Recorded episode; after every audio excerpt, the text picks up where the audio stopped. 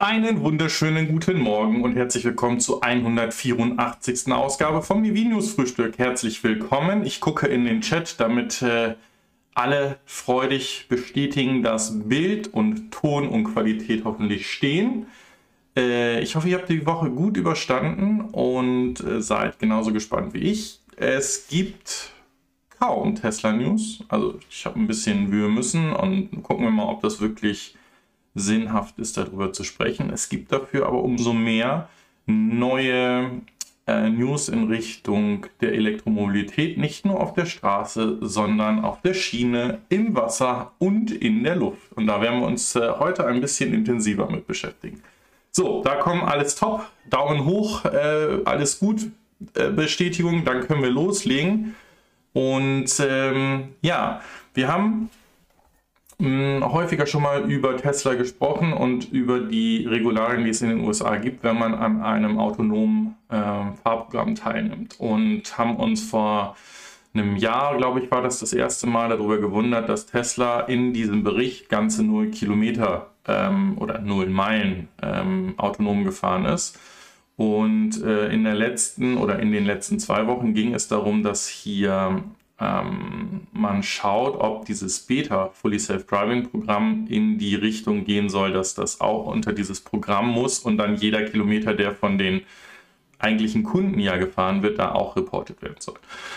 So, und ähm, dann ging es letzte Woche, glaube ich, Sonntag oder Montag war dann die erste Mitteilung, dass äh, Elon ähm, bekannt gegeben hat, dass in diesem Fully Self-Driving Beta-Programm im letzten Jahr es zu keinen tödlichen Unfällen gekommen ist. Und äh, natürlich gab es dann gleich wieder Presse beziehungsweise einen, ähm, ein, ein laufendes Gerichtsverfahren, wo ein Tesla-Fahrer mit einem äh, eingeschalteten Autopilot, äh, der auch hier äh, das Fully Safe Driving hat, über eine rote Ampel gefahren ist und dabei zwei ähm, Verkehrsteilnehmer erwischt hat und diese getötet hat. Also das wird äh, noch weiter untersucht. Hm, das ist übrigens schon 2019 gewesen, äh, dass dieser, dieser Vorfall passiert ist. Und das kann natürlich genau dann dazu führen, dass hier diese, ähm, diese autonome Funktionalität eben nicht als Beta-Test bei Fahrzeugen, die im ähm, Straßenverkehr unterwegs sind. Und äh, das ist, wie gesagt, an höchster Stelle. Wir haben sie wieder hier, die Nizza, äh, die National Highway, äh, T weiß ich nicht mehr, Safety Administration, ähm, die in diesen Fall reinschaut. Naja, warten wir mal ab. Ich sehe es nicht, dass das schnell kommt. Aber ja, das ist nicht etwa ein Bild aus äh, Grünheide, denn äh, Giga Austin, Gigafactory Texas, wie auch immer sie dann später einmal heißen wird, fängt ja nun auch an Testproduktion oder Test, äh, ja doch Testproduktion des Model Ys zu machen. Wir haben letzte Woche noch Bilder gesehen, dass da eine weitere ähm, Gigacasting-Maschine hingekommen ist, die ähm, ja zuerst bei der Produktion des Model Ys zum Starten kommt.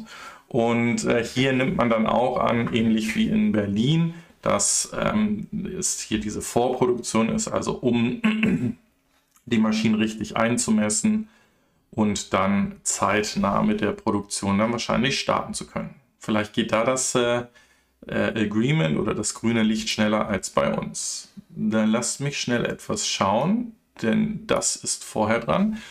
Denn wie sieht es in Berlin aus? In Berlin sieht es so aus, dass wir auch dort für 2000 Model Ys ja diese Testfreigabe bekommen haben, auch um die auszumessen. Nun ist allerdings bekannt geworden, dass Elon im Februar nach ähm, Berlin kommen soll, Mitte Februar.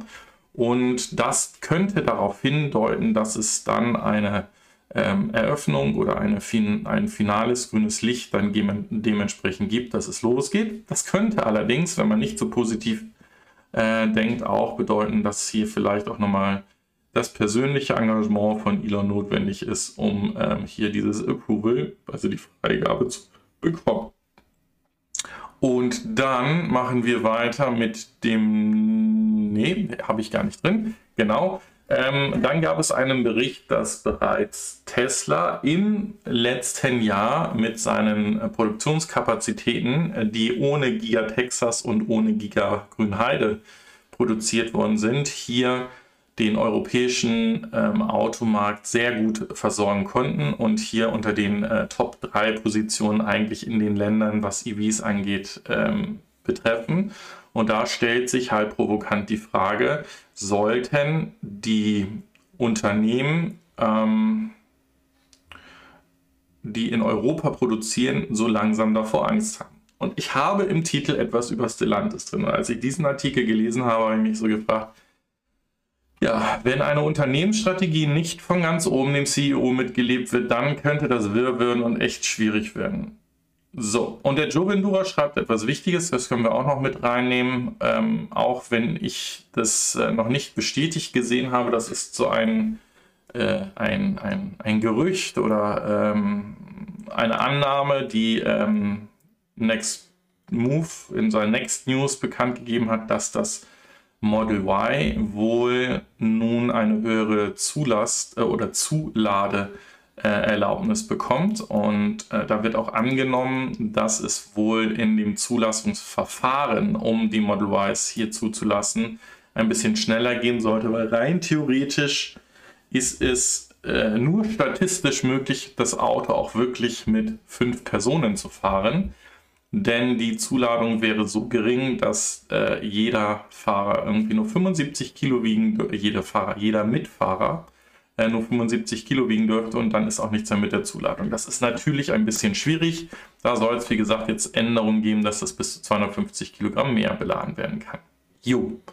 Dann hattet ihr das schon gesehen, das habe ich auch schon mit angekündigt.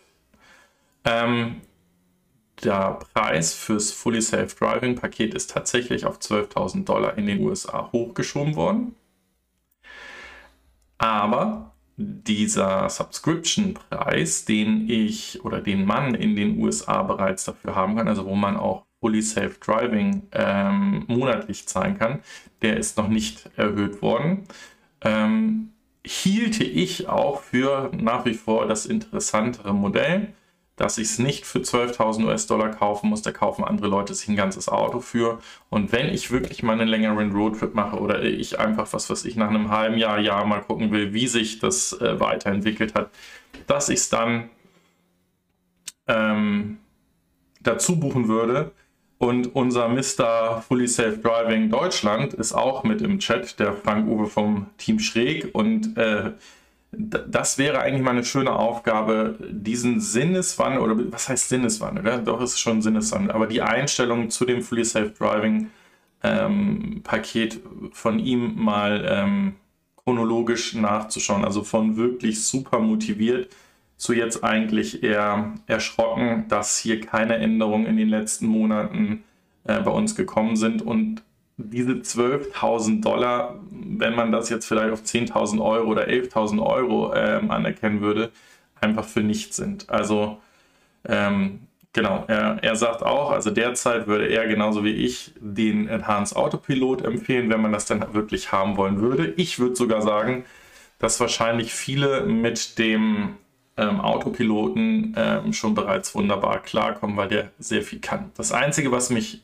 in allen Versionen extrem nervt, ist das Thema, wenn ich im ähm, Autopilot oder im FSD-Modus auf der Autobahn aktiviert bin und ich dann einen Spurwechsel machen will, geht er im FSD sehr langsam. Äh, das macht keinen Spaß. Und im herkömmlichen Autopiloten ist es dann so, dass der Autopilot, also die, die Steuerung ausgeschaltet wird, der Abstandshalter funktioniert noch und ich müsste dann jedes Mal wieder das neu engagen. Das ist jetzt von der User Experience nicht wirklich klasse. Ja, äh, dann muss ich auch über Dinge reden, die ich für absolut ähm, affig halte und nicht glaube, dass es kommen wird. Aber ähm, das passt halt auch zu der Geschichte von äh, Elon Musk. Der hat ja, äh, auch wenn er in dem Bereich neuronale Netze und auch äh, jetzt in das Thema ähm, Artificial Generated Intelligence äh, geht und seinen Bot ja äh, vorgestellt hat, ähm, hat er auch immer davor gewarnt, dass wir das Thema Skynet nicht bekommen, also dieses Terminator-Szenario, dass sich Maschinen selbstständig weiterentwickeln und eines Tages äh, den Menschen als eine Risiko, ähm, ein Risikofaktor sehen und dann versuchen, diesen Menschen äh, zu bekämpfen.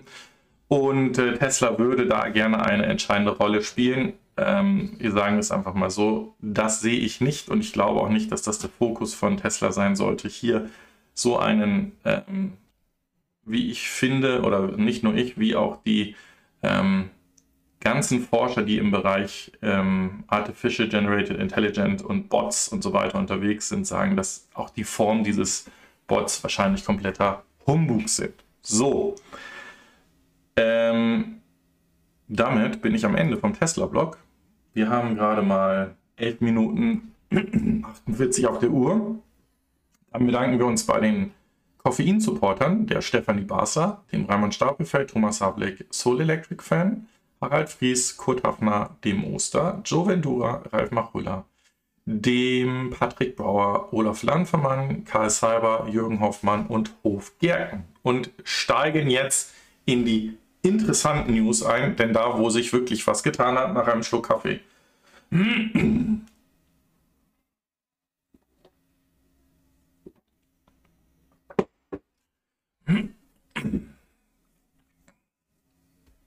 Ja, ähm, das ging schnell mit Tesla. Äh, tatsächlich habe ich auch nichts anderes mehr gefunden, es sei denn, du möchtest irgendwas über den Versicherungsdienst äh, ähm, haben, den sie in den USA weiter ausrollen. Aber viel interessanter finde ich, was hier mit Geely passiert. Wir haben ähm, Geely bzw. Untermarken von Geely in den letzten Wochen immer drin gehabt, ob es Volvo war, ob es Polestar war oder letzte Woche, Woche, Woche ähm, oder letzten zwei Wochen auch Zika ähm, die sowohl auf den US-amerikanischen Markt als auch auf den ähm, europäischen Markt äh, kommen wollen. Äh, USA in diesem Jahr, Europa im nächsten Jahr. Und die haben eine Vereinbarung, ein, ein Joint Venture mit ähm, Renault unterzeichnet. Und wir hatten Renault auch in der vergangenen Woche ja mit in den News drin dass die bis 2030 ein ähm, Unternehmen sein wollen, wo es nur noch 100% Elektrofahrzeuge geben wird.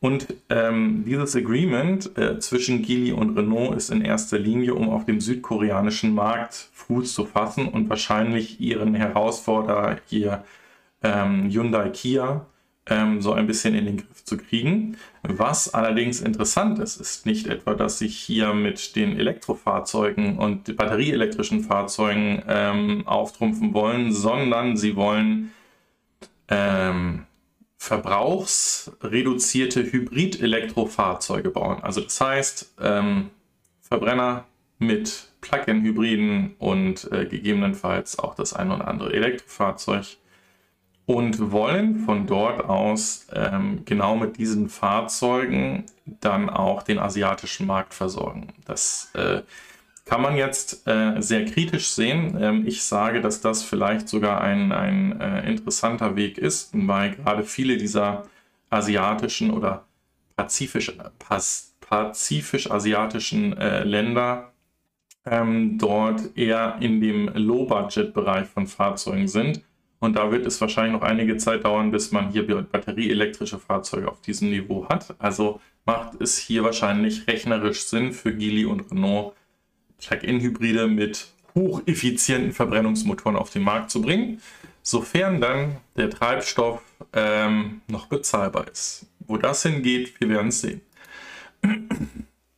Ja, dann etwas Interessantes äh, könnte man noch in der Tesla-Ecke haben, könnte man aber äh, weil wir es früher auch rausgenommen haben, hier unter den äh, Zulieferern haben, unter ähm, Unplugged. Unplugged haben wir alle schon gesehen, die die Bodykits sowohl für die Model S und Model 3s gemacht haben.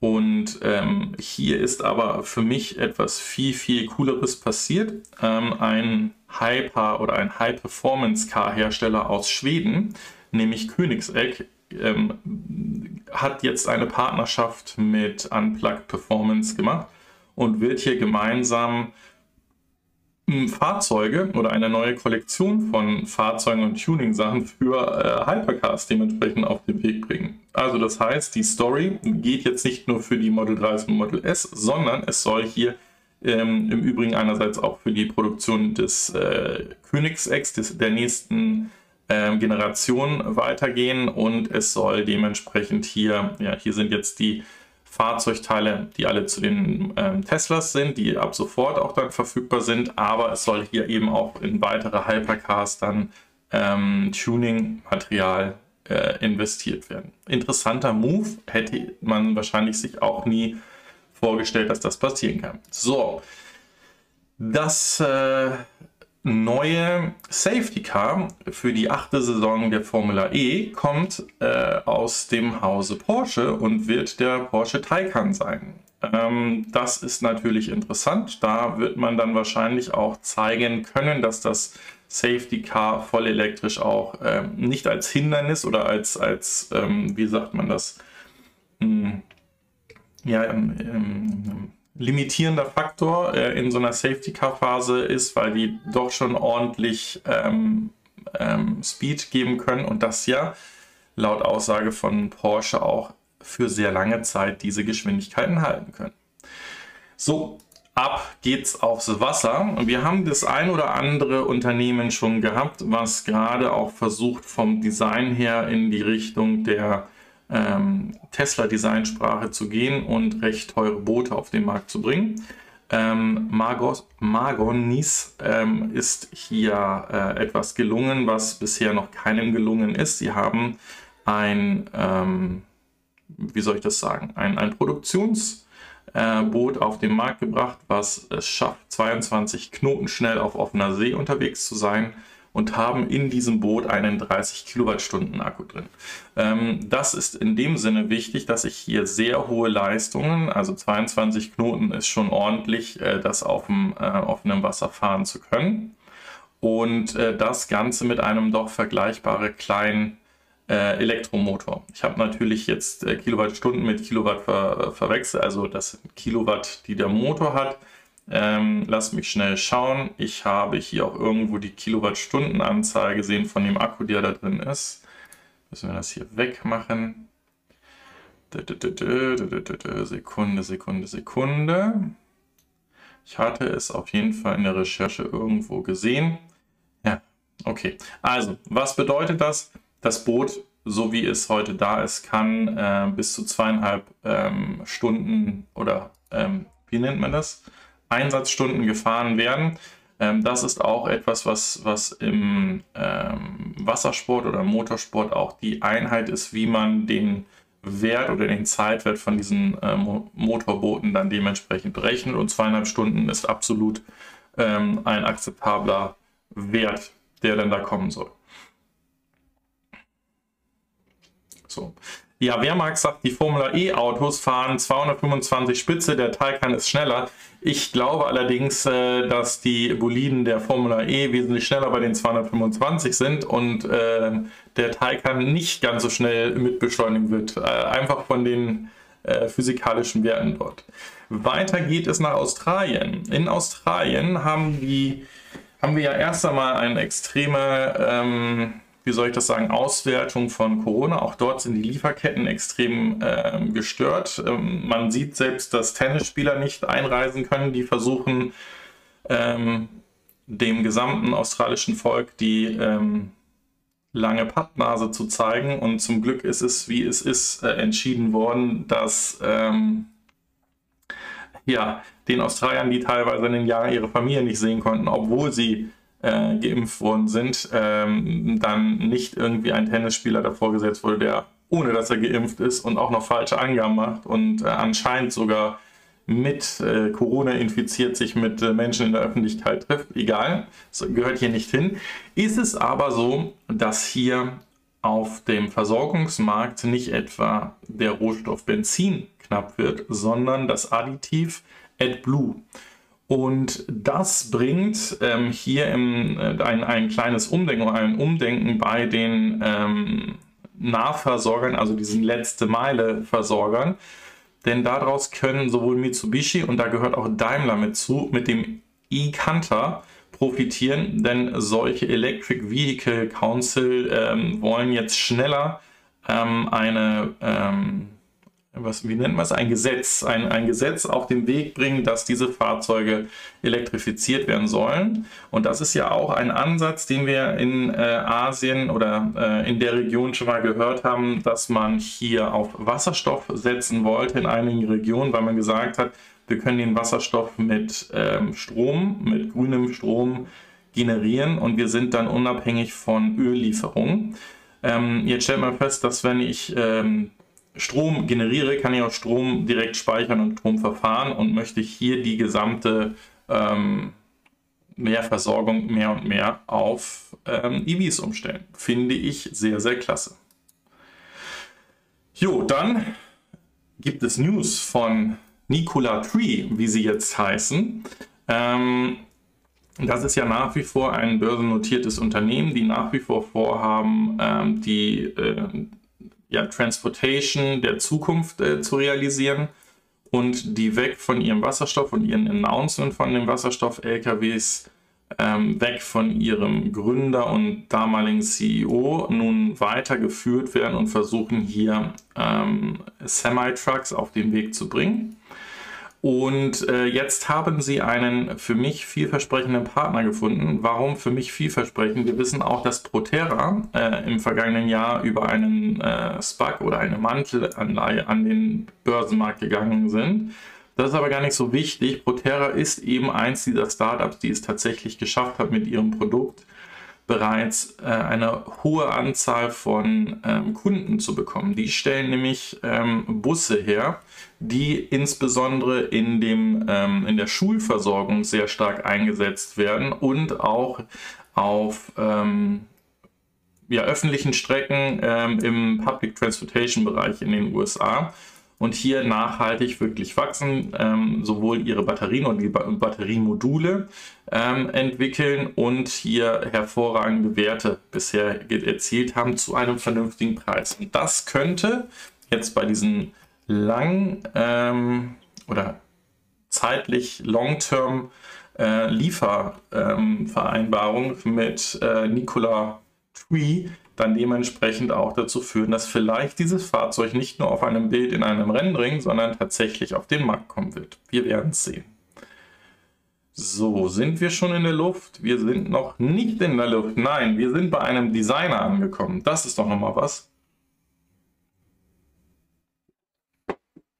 Für alle die von uns, die entweder äh, frühzeitig aus dem äh, Kryptomarkt und äh, den Aktienmarkt äh, die letzte Woche rausgegangen sind oder alles geschortet haben und gerade sehr, sehr viel Kleingeld äh, zur Verfügung haben, ähm, wird ein, neuer, ein neues Hypercar äh, entwickelt. Der Batista ist ein äh, batterieelektrisches Fahrzeug aus der Designschmiede Pininfarina.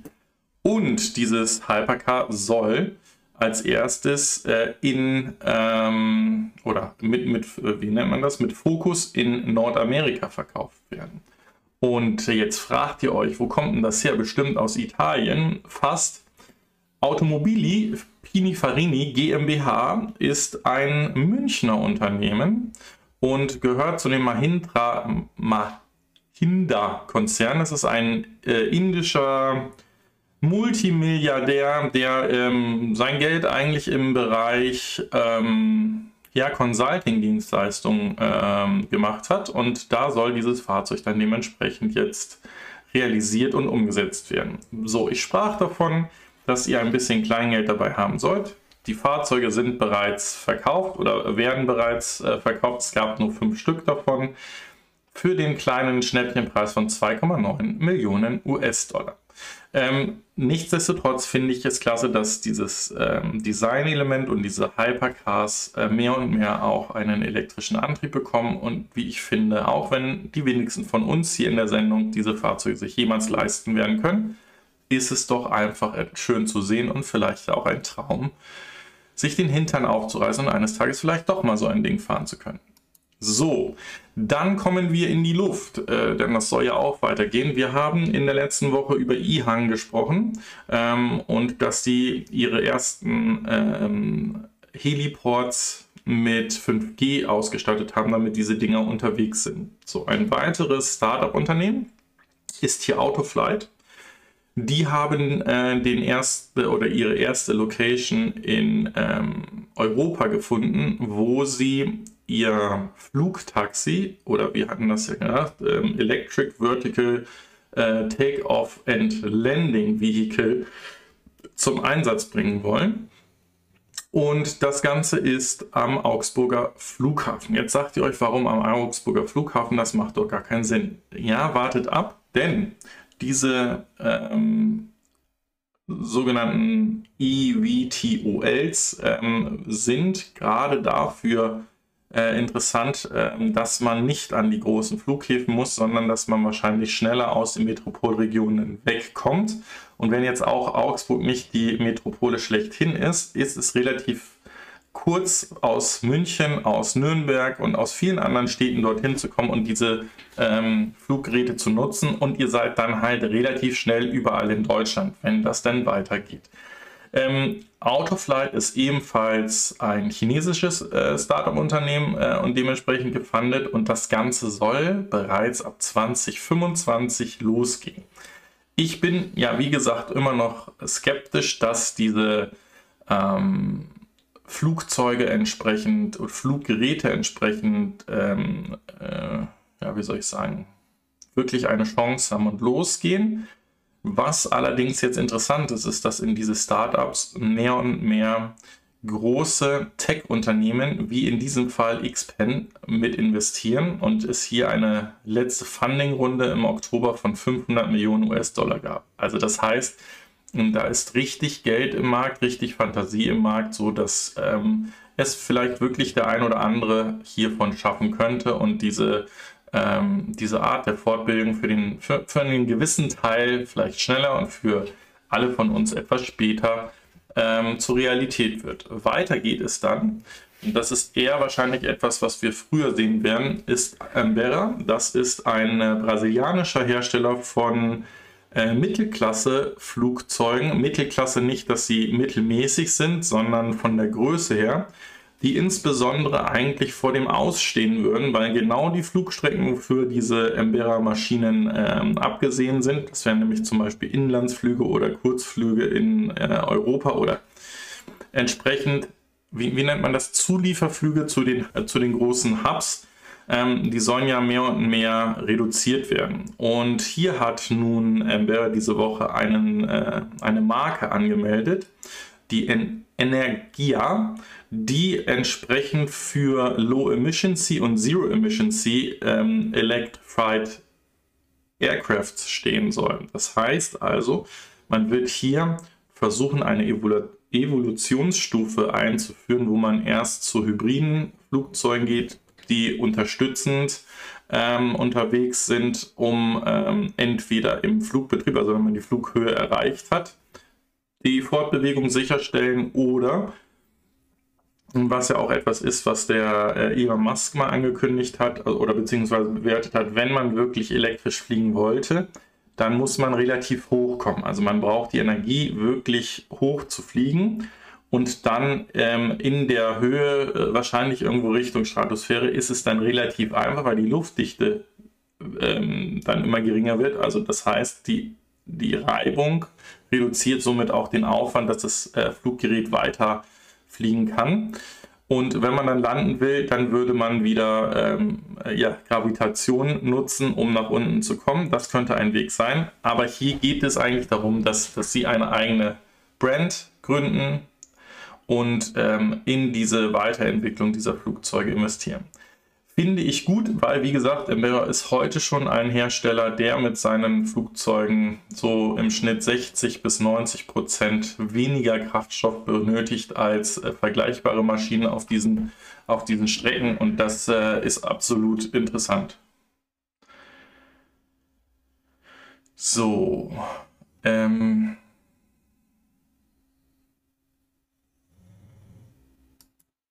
Dann machen wir gleich weiter in dem Bereich und zwar äh, braucht es da natürlich auch Infrastruktur für. Und die Infrastruktur sollte ja nicht nur von diesen Firmen kommen, die diese EVTOLs, also Electric Vertical Takeoff and Landing Vehicles, äh, bauen, sondern da soll es natürlich dann auch Konzepte geben, dass da mehrere landen.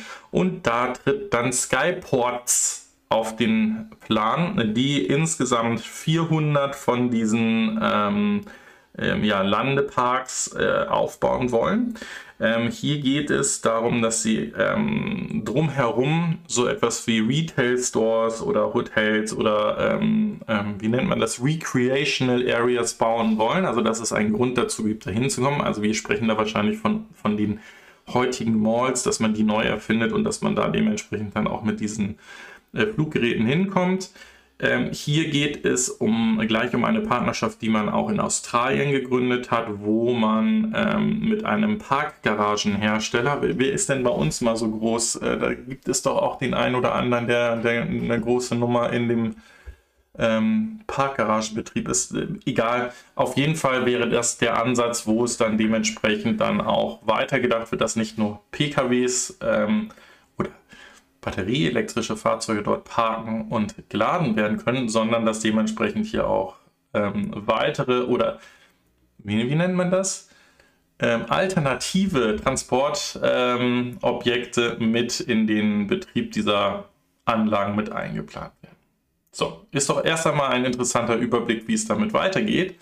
Und was machen wir in der Zeit bis dahin? Richtig, hier ist es so, dass Unternehmen teilweise äh, elektrisch unterwegs sein wollen. Also hier ist die Elektra. Das ist ein Flugzeug, was gerade eine, äh, von einem Startup-Unternehmen kommt und in einer Venture-Runde Geld von Lockheed Martin eingesammelt hat. Was wahrscheinlich auch jedem von uns als ein Rüstungskonzern äh, bekannt ist.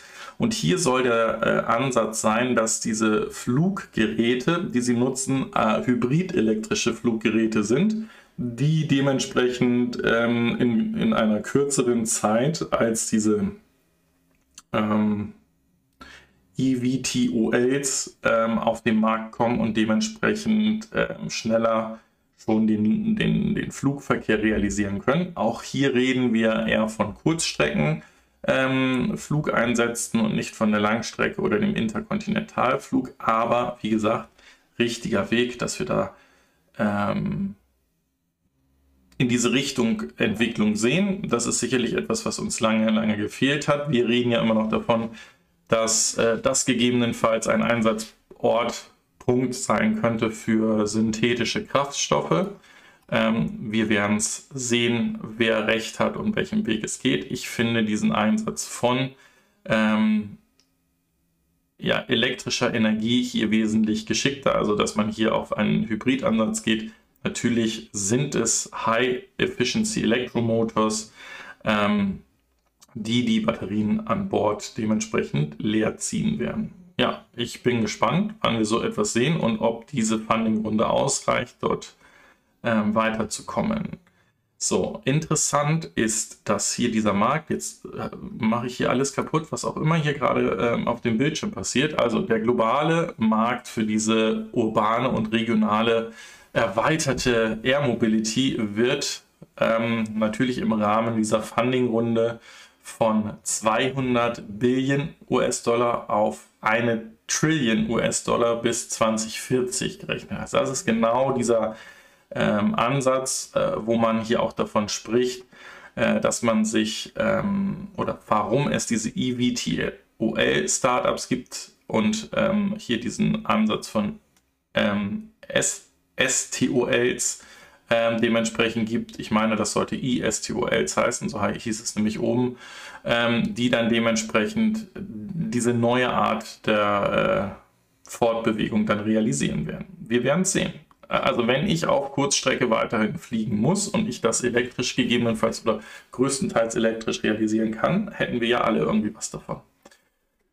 So, weiter geht es. Oh, äh, wie könnte es anders sein? Es hat es auch in diese Sendung wieder geschafft, äh, nämlich Gogoro. Ähm, Gogoro plant an der Nasdaq an die Börse zu gehen, hat aber im Vorfeld weiteres Kapital über einen SPAC einsammeln können.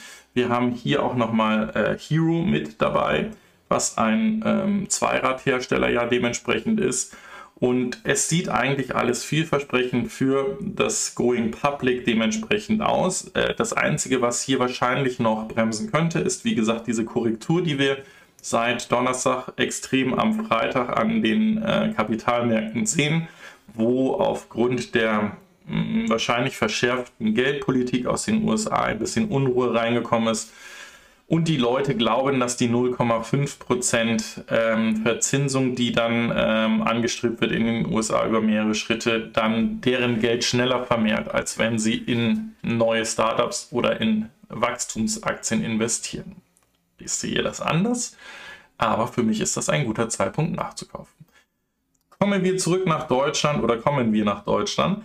Da gab es die ersten Bilder von dem ID-Bus, beziehungsweise dass dort die Pre-Production äh, gestartet hat, beziehungsweise dass das Ganze ein Vorevent zu einem ersten Medienfahrevent ist. Also wir müssen uns das vorstellen, nicht nur bei der Software lernen Volkswagen von äh, Tesla, sondern auch bei den Ankündigungen. Ähm, das Fahrzeug hat ja schon viel, viel Hype bei, Hype bei der Vorstellung der gesamten ID-Familie bekommen und ist äh, auch nach wie vor bei mir ein, ein ähm, riesig erwartetes Fahrzeug. Und hier geht es jetzt äh, darum, dass wir im März, meine ich, die offizielle Ankündigung von Herrn Lies zu diesen Ankündigungen, ist falsch, die offizielle Vorstellung dieses Fahrzeugs sehen werden. Und es ein erstes Fahrevent von ähm, Medienvertretern in Barcelona, Spanien geben soll. Wir erinnern uns daran, auch die Drillinge, die kleinen, ähm, wurden dort vorgestellt und, ähm, äh, nein, nicht vorgestellt, auf einem Medien-Event äh, vorgestellt und jeder konnte sie dort fahren. Und das Ganze ist natürlich, ich halte jetzt den Hype hoch und bringe Schnippchen, äh, schnipselweise hier weitere Informationen rund um den ID-Bus. Und so gab es dann diese Woche sozusagen als Teaser für dieses Teasing-Medien-Event erste Bilder aus Hannover, ähm, wo wir Volkswagen Nutzfahrzeuge haben, wo dann der ID-Bus dann dementsprechend auch gebaut werden soll. Also vollkommen gehypt geht es hier weiter.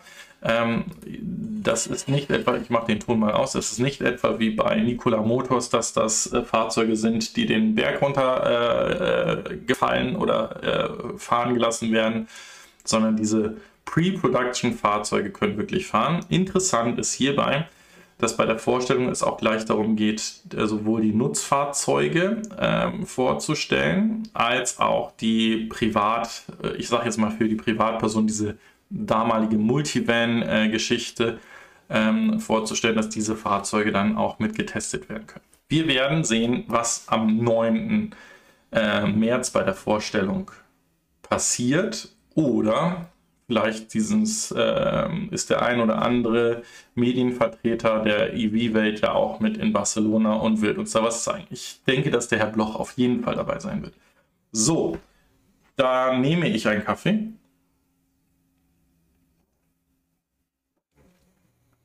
Dann sagt der ähm, Raimund Stapelfeld, der ID-Bus kommt auch nach London, Amsterdam und Hamburg. Umso besser. Also das ist wahrscheinlich das Fahrevent, was er damit meint. Und der Jovendura schreibt noch dazu, der ID-Bus kommt nicht vor Anfang 23. Ich würde ihn Anfang 23 auch nehmen. Ich bräuchte in 23 ein neues Fahrzeug. So, dann kommen wir zu Stellantis. Also, in den letzten Wochen haben wir einerseits Nein, also wir müssen wahrscheinlich weiter zurückgehen. Vor einigen Monaten wurde das Unternehmen Stellantis gegründet, mm, wo wir äh, den PSA-Konzern, wo wir Fiat, äh, Chrysler, ähm, Automobile oder Automotive mit reinbekommen äh, haben, wo ein Opel dann mit davon teil wurde und wo man gesagt hat, dass deren Strategie ist, hier batterieelektrische Fahrzeuge zu bauen. So, vor einigen Wochen ging es los, dass der CEO von Stellantis das erste Mal so ein bisschen wahre Wirre ähm, Ansagen gemacht hat, indem er gesagt hat, ähm, er weiß nicht, ob, man, ob die EU sich hier in eine Sackgasse bewegt, weil der Wandel hin zu der Elektrifizierung in Europa ein riesiges Risiko ist. Und diese Woche hat er dann bekannt gegeben, dass er es viel geschickter finden würde, wenn man hier auf äh, Hybride und günstigere ähm, Ansätze setzen würde, um die Reduktion äh, von CO2 hinzubekommen. So, und das grätscht natürlich, oder das ist das Wasser auf die Mühlen von denjenigen, die ja sowieso noch nicht ganz genau wissen, was das nächste Fahrzeug der Zukunft sein soll. Ähm, wir haben unseren Verkehrsminister gehört, der ja dann auch wieder zurückrudern musste. Also seine erste Aussage schon sehr, oh, äh, ja, sehr stark in eine Orientierung gegangen ist. Also dass auch er den Hinweis gegeben hat, dass man sich keinen Verbrenner mehr kaufen sollte, weil es halt unendlich teuer werden wird, womit er ja vollkommen recht hat. Ähm, Jetzt kann man natürlich immer noch sagen, es wird äh, äh, arbeiten hier Sportwagen-Schmieden in Deutschland daran, dass diese Sportwagen auch weiter befahren werden können und forschen an ähm, synthetischen Kraftstoffen, die aber wie gesagt genauso wie herkömmliche Verbrennerkraftstoffe so teuer werden werden, werden sollten, ähm, dass es halt wirklich eher ein Event ist, ein, ein Wochenendtrip äh, ist, wo ich mit so einem Porsche dann gegebenenfalls unterwegs bin mit einem Verbrenner und synthetischen Kraftstoffen. Aber wir müssen auch einfach ehrlich sein, dass ein 30.000 Kilometer Fahrprofil pro Jahr keinen Sinn mehr machen wird in den nächsten Jahren mit einem Diesel oder mit einem Benziner zu machen und leider auch äh, die aktuelle Technik wahrscheinlich mh, hm, selbst mit Plug-in-Hybriden hier nicht groß zu einer äh, Emissionseinsparung führen wird. Und da ist es natürlich sehr, sehr schwierig, wenn dann solche Unternehmensleiter wie der CEO hier von Stellantis dann äh, mitteilen, dass ähm, er nicht hinter dem Plan steht, für den er eigentlich dastehen sollte. Also schwierig.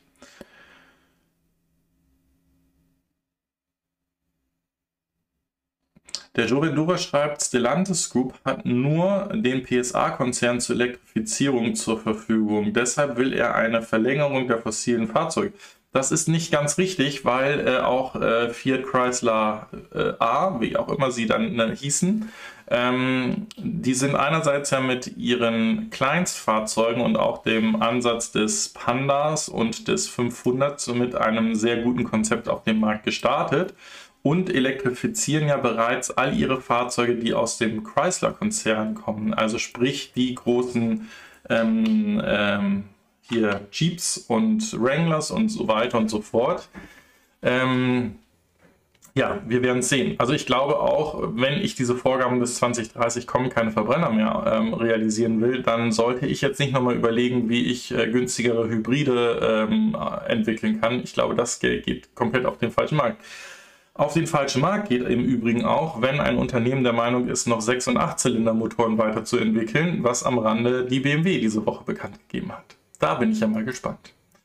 Ja, äh, und dann äh, geht es hier weiter. Ähm,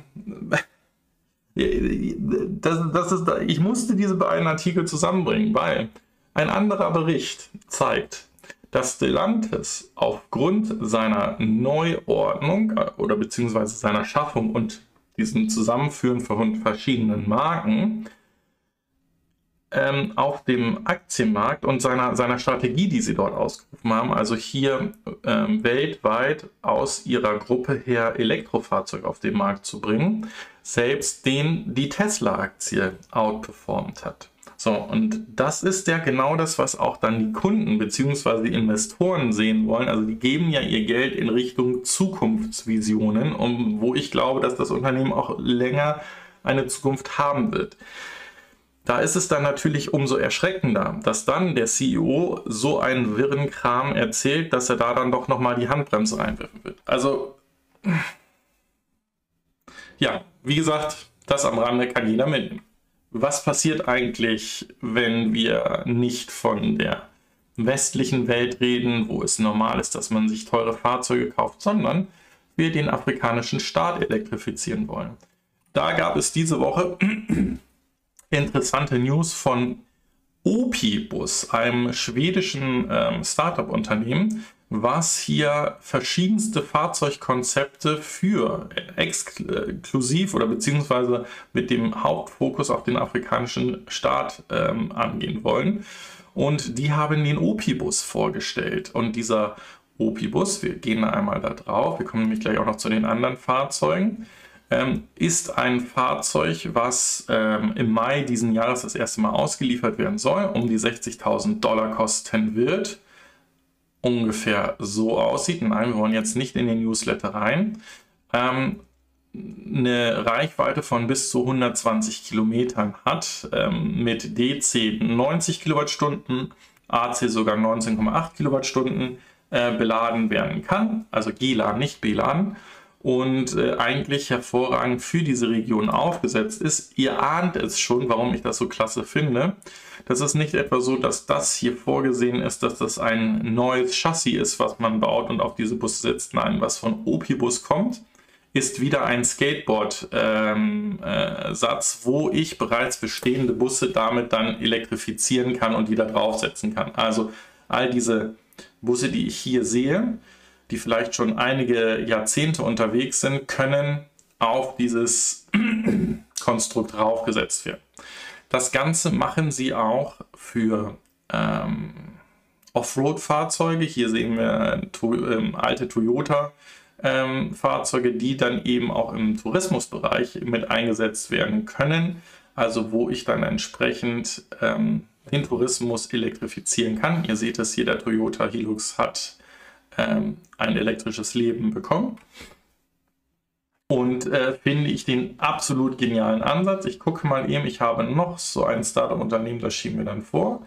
Denn auch für, na komm, hierher, auch für die ähm, Touristen, die zum Beispiel nach Kanada wollen und den sogenannten Ökologietourismus erleben wollen, also dort ähm, sich Eisbären oder Pinguine oder sonst was angucken wollen, die früher mit solchen Monster Trucks mit äh, Verbrennermotoren unterwegs waren, gibt es nun elektrische Lösungen, mit dem dann auch der äh, Tourismus in dieser Region ähm, dann ähm, gesäubert werden soll oder beziehungsweise sauberer dargestellt werden soll. So, weiter kommen wir zu Kattel.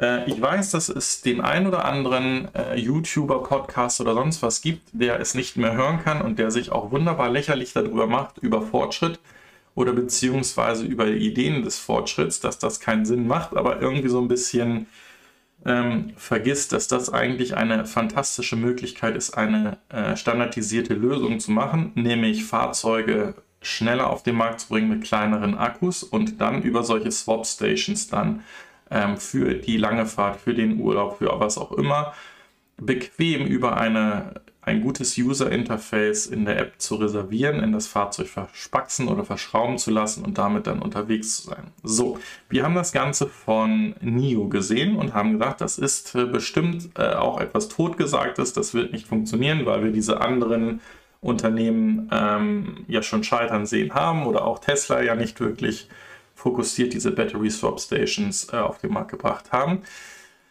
Ähm, dann ist NIO auf den Plan gegangen, hat auch für seine Europa-Präsenz angekündigt, dass es diese Swap Stations geben soll. Und was könnte da noch Besseres passen, als dass jemand hingeht und äh, einen Batteriehersteller mit an Bord bekommt? Denn jetzt, ich bringe euch das auch wieder zusammen. Denn was ich ja damit schaffen will, ist, dass ich standardisierte Akkus habe. Ich will ja nicht eine rein NIO oder nicht eine rein Tesla Battery Swap Station haben, sondern das sollte ja am besten für alle Fahrzeuge passen oder für eine, eine Mehrzahl von Fahrzeugen. Und äh, Cuttle setzt hier nämlich genau auf diesen Weg. Also sie werden sich hier, diese Akku-Packs werden ein standardisiertes Maß haben und werden dementsprechend versuchen, auf diesen Standards dann dementsprechend ihre Zellen ähm, dann zu verbauen, so dass ich die dann äh, entsprechend in diesen Battery Swap Stations mit bestellen kann. Ich sehe das Ganze nach wie vor immer positiver und glaube, dass das echt ein interessanter Ansatz äh, werden könnte. Wir werden sehen, wie erfolgreich das sein kann. Also von, von der Idee und von der User Story auf jeden Fall äh, klasse. So, waren da Pinguine. Pinguine sind eher am Südpol. Ähm, falls das die Frage gibt. Ähm, die Akkus haben natürlich, also in dem Akku-Pack ist auch ein Kühlkreislauf mit drin. Also das ist ja die gesamte Einheit. Äh, die, das heißt, dass die Zellen dementsprechend da auch umspült sind. Im Übrigen, das ist doch nochmal was Schickes, dass wir drüber reden. Ähm, eins der äh, Pionierfahrzeuge würde ich das denn, äh, die eine ernsthafte EV-Adaption ähm, gebracht haben, der Nissan Leaf, der ja immer auch unter dem Thema Rapid Gate verstanden wurde, ähm, hat ein neuseeländischer Forscher, Tüftler jetzt ein Battery Pack entwickelt oder ähm, ja doch entwickelt, was eine Flüssigkühlung mit anbietet und somit das Problem des Rapid Gates eliminieren würde.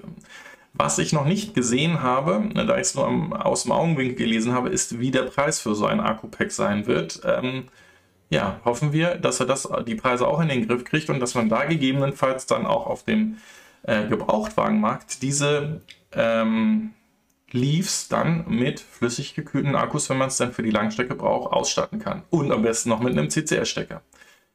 Wir hatten Ford in den News, dass hier Ford seine Händler gewarnt hat, dass sie auf gar keinen Fall oder beziehungsweise dass sie rigoros gegen Händler und Händlernetze vorgehen werden, die einen Markup nehmen für die Reservierung von Elektrofahrzeugen. Was ist damit gemeint? Die Nachfrage bei Ford für den ähm, F150 Lightning ist so groß, dass hier teilweise sich Händler bis zu 40.000 US-Dollar ähm, Markup, also ähm, ja, Aufschlag zahlen lassen, damit jemand hier relativ frühzeitig in die Reservierung oder in einen, ein Kontingenzfahrzeug mit einstellen kann.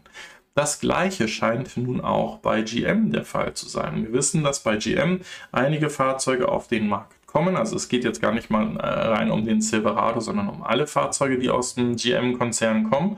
Und auch dort warnt nun äh, General Motors seine Händler, dass sie gegen jeden vorgehen werden, wo sie rausbekommen, dass da jemand ein Markup für äh, die Fahrzeuge nimmt, der über den ähm, MSRP sind. Also das ist sozusagen das Pendant zu unserer unverbindlichen Preisempfehlung. So, machen wir gleich weiter mit GM. GM baut tatsächlich Elektroautos. Ähm, auch wenn die äh, CEO-Dame, die Frau Barra von General Motors, äh, General Motors als den eigentlichen Leader im Bereich Elektromobilität sieht, ähm, hat es lange gedauert, bis wirklich Fahrzeuge auf den Markt gekommen sind oder jetzt neue Typen auf den Markt kommen. Wir erinnern uns auch alle noch an das Thema, dass diese Bolt EVs ziemlich heiß werden, weil es da ein Problem mit den Batterien gibt und äh, man eigentlich hier auf die nächste Generation wartet. Und bei der nächsten Generation ist es so, dass man exklusiv hier ähm, auf den Cadillac Lyric wartet, der so ein Aushängeschild ähm, des GM-Konzerns sein soll. Und da rollen ebenfalls die ersten Vorproduktionsfahrzeuge vom Band. Und es soll ähm, das 2023er Modell in den nächsten Monaten auf den Markt kommen. Warum 2023er Modell? Ja, Ne, ihr wisst, die haben andere Systeme, die lesen anders und da sind wir bereits im Modelljahr 23 und nicht etwa im Modelljahr 22, wie das wahrscheinlich im Rest der Welt ist. So, kommen wir. Ah, wir hatten die Schiene noch vergessen. Na, jetzt haben wir sie. Ähm, ebenfalls ein Teil von SpaceX Engineers und äh, von Tesla-Mitarbeitern haben sich zusammengetan und ein neues Startup-Unternehmen gegründet. Und dieses Startup-Unternehmen soll den Schienenverkehr revolutionieren, indem ich ähm, autonome Fahrzeuge hier mache, also die komplett ohne eine Lok zum Beispiel unterwegs sein können und ähm, gegebenenfalls in entlegene Gegenden diese ähm, Container dann zustellen. Also dass ich auf den Hauptstrecken nach wie vor Zugmaschinen, Lokomotiven habe, aber wenn es dann in die Zustellung geht oder in die, in die ähm, Weiterlieferung, dass ich dann nicht auf LKWs oder sonst was umladen muss, sondern diese Dinge dann ähm, autonom über so ein Konstrukt hier fahren lasse. Das wäre natürlich interessant. Herausforderung wird dabei sein, dass dieses Konstrukt, so wie es hier gerade steht, nur funktionieren wird, wenn die Brücken auch oder die Brückenhöhen auch eingehalten werden und nicht dieser Container auf einmal zu hoch ist und dann äh, in bestimmten Gegenden nicht fahren kann. Also finde ich interessanten Ansatz. Bin ich mal gespannt, äh, wie das damit weitergeht. Wenn ich News dazu habe, werden die natürlich voll. Und kommen wir zur letzten News und zwar zu etwas, was wir wahrscheinlich alle nicht für möglich gehalten haben. Denn unsere beiden Verfechter aus dem japanischen Markt, wo ja auch von der japanischen Regierung das Thema Hydrogen oder Wasserstoff, das ist eben genau eins dieser Länder, Japan, was gesagt hat, sie wollen hier geopolitisch unabhängig werden, sie wollen vom Öl unabhängig werden, sie wollen von Energie ähm, Importen wie Flüssiggas und so weiter unabhängig werden und setzen da auf Wasserstoff. Ähm, auch hier wurde dann ausgerufen, sowohl von Toyota als auch von Honda vor einigen Jahren, dass sie da noch drei bis fünf Jahre bräuchten. Also es sind genau diese drei Entwicklungsstufen, damit das bezahlbar wird. Und die haben sich beide diese Woche dazu geäußert, dass sie den Durchbruch beim Wasserstoff für die ähm, Pkw-Fahrzeuge nicht feasible, also nicht realisierbar in naher Zukunft sehen. Das heißt, dass die Kosten dort nach wie vor zu hoch sind und sie diese äh, Weiterentwicklung nicht sehen. Wir wissen, dass Honda nun äh, einen Weg auch nach China findet, um dort vor Ort zu produzieren. Dort werden sie einen Hauptfokus auf batterieelektrische Fahrzeuge stellen und wir haben von Toyota den Plan gesehen der Elektrifizierung, wo sie ja bis zu 30 neue Fahrzeuge bis 2030 auf den Markt ebenfalls batterieelektrisch bringen wollen. Also ein bisschen spät zum Game und wahrscheinlich werden wir noch einige Werbeclips sehen, die das ganze Thema ein bisschen ähm, verlangsamen werden, bis dann wirklich Produktionsfahrzeuge von ihnen auch verfügbar sind von Toyota. Aber auch die sind jetzt wahrscheinlich auf dem richtigen Pfad eingeschlagen. Damit beende ich die dieswöchige Sendung. Ich freue mich, dass ihr so zahlreich eingeschaltet habt. Lasst doch gerne noch einen Daumen nach oben da. Teilt gerne diese Sendung und äh, wir sehen uns spätestens nächste Woche wieder bei den EV-News oder lesen und hören uns an anderer Stelle, denn die Sendung gibt es auch als Podcast ab 18 Uhr heute wieder auf allen Podcast-Kanälen. Wer nicht die ganze Sendung durchgehalten hat, aber trotzdem ähm, mich dann noch zu Ende hören möchte. Bis dahin, ciao, bleibt gesund, euer André von Fair.